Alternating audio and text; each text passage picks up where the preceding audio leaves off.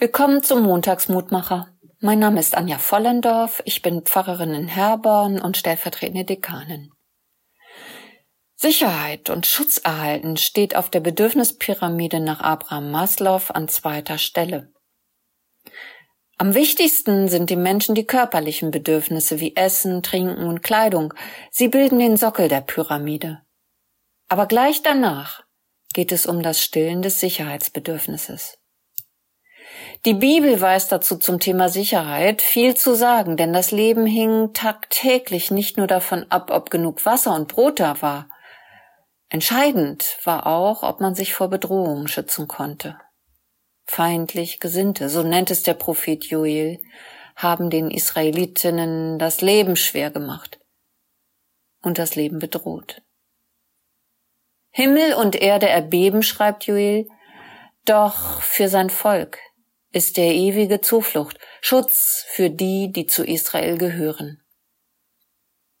Und ich stelle mir den Tempelberg vor, dass sich dort Menschen mit Umhängen und Mänteln bekleidet versammeln und Schutz suchen vor feindlichen Mächten. Und ich sehe ein Kind vor mir, heute hier in Herborn, in der Kita, das sich beim Abholen aus der Kindertageseinrichtung den Reißverschluss seiner schützenden Jacke anschaut damit kann man die Jacke gut verschließen, dass der Wind nicht durchgeht und die Kälte fernbleibt. Verschlüsse geben Sicherheit. Und Eltern und Kind besprechen, wie der Verschluss funktioniert, damit er schützen kann. Und welche Verschlüsse es noch gibt. Klettverschlüsse, Schleifen, Knöpfe, Türschlösser und so weiter. Manchmal sind Verschlüsse hinderlich, wenn wir uns den Zugang versperrt haben mit einem Verschluss und manchmal sichern sie ungemein.